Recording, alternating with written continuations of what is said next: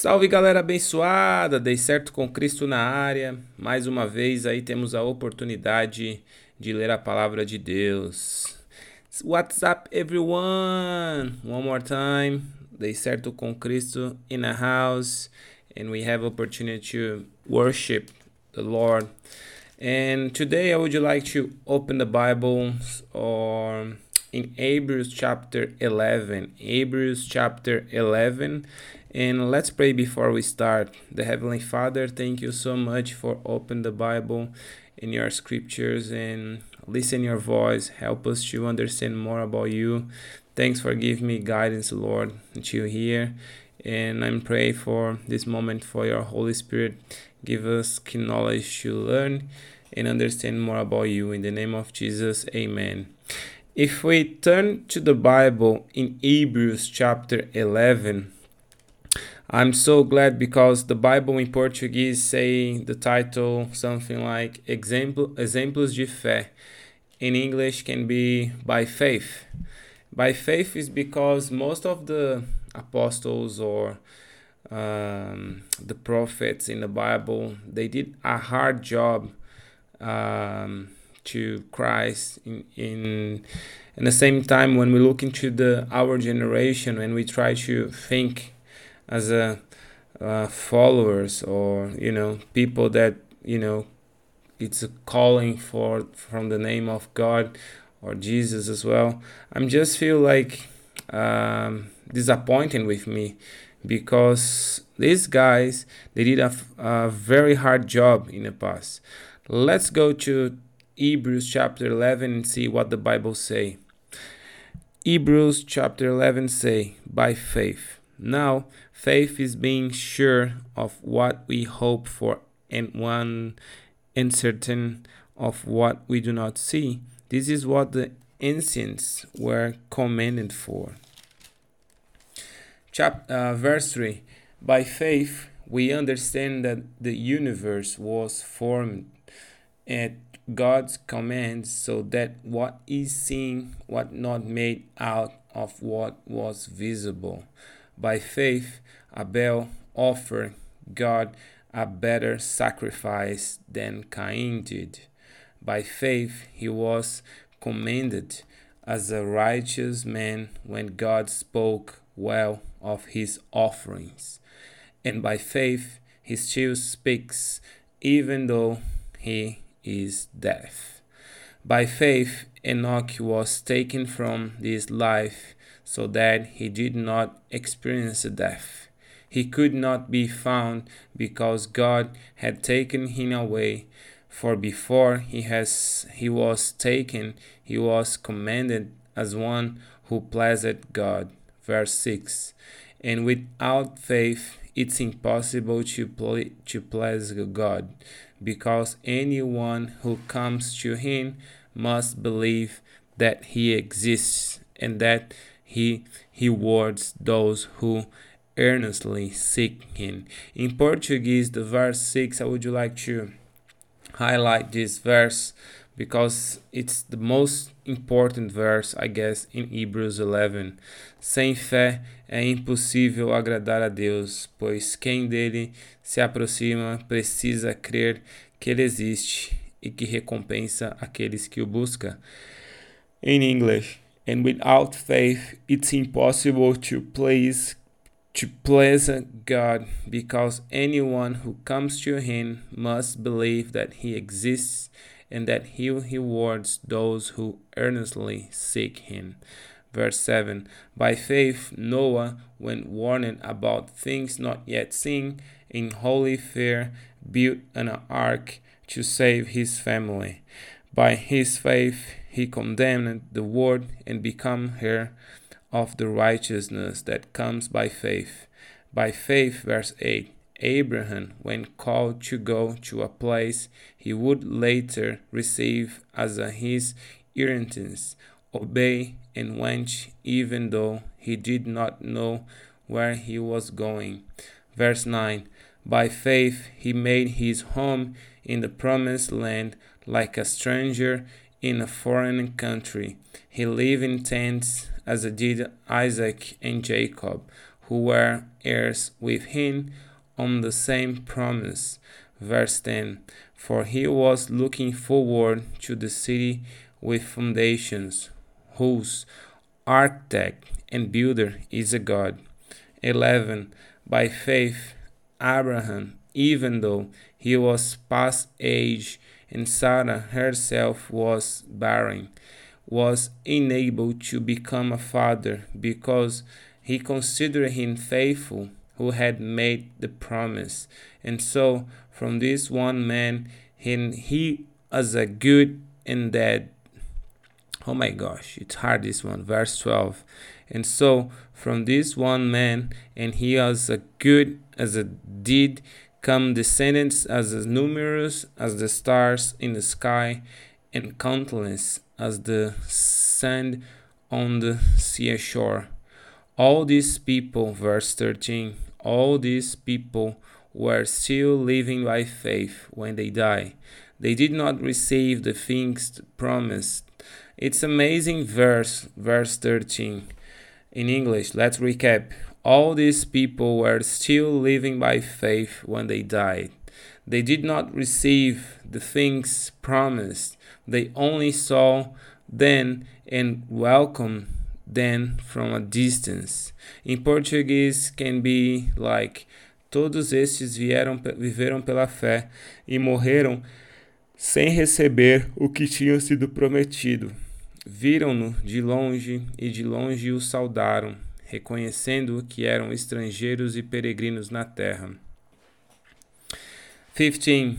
If they had been thinking of the country they had left, they would have had opportunity to return. 16. Instead, they were longing for a better country, a heavenly one. Therefore, God is not ashamed to be called their God, for he has prepared a city for them. By faith, Abraham, when God tested him, offered Isaac as a sacrifice. He who had received the promise was about to sacrifice his one and the only son, even though God had said to him, it's through Isaac that your offspring will be reckoned. Abraham reasoned that God could raise the dead, and figuratively speaking, he did receive Isaac back from death. Verse 20 By faith, Isaac blessed Jacob and Esau in regards to the future. Oh my gosh, it's almost one o'clock. By faith, Joseph, when his end was near, spoke about the exodus of the Israelites from Egypt and gave instructions about his bones. 23. By faith, Moses' parents hid, hid oh my gosh, it's a hid him. Okay, by faith, Moses' parents hid him for three months after he was born because they saw he was no ordinary child, and they were not afraid of the king's edict. By faith, Moses, when he had grown up, refused to be known as the son of Pharaoh's daughter. He chose to be mistreated along with the people of God rather than to enjoy the pleasure of sin for a short time. He regarded disgrace for the sake of Christ as a greater value than the treasures of Egypt because he was looking ahead to his reward. By faith, he left Egypt, not fearing the king's anger. He persevered because he saw him who is invisible. By faith, he kept the Passover and the sprinkling of blood, so that the destroyer of the firstborn would not touch the firstborn of Israel. 29. By faith, the people passed through the Red Sea as on dry land, but when the Egyptians tried to do so, they were drowned. By faith, the walls of Jericho fell after the people had marched around them for seven days. 31. By faith, the prostitute Raabe, because she welcomed to the feast, was not killed with those who were disobedient. 32. And what more shall I say? I do not have time to tell about Gideon, Barak, Samson, Jephthah, David, Samuel, and the prophets who through faith, who through faith, I lose my what I was reading who through faith conquered kingdoms, administered justice, and gained what was promised, who shoot the mouths of lions, quenching the fury of flames, and escaped to the edge of the sword, whose weaknesses was turned to the strength, and who become powerful in battle and routed foreign armies. Women receive back their dead, raised to life again.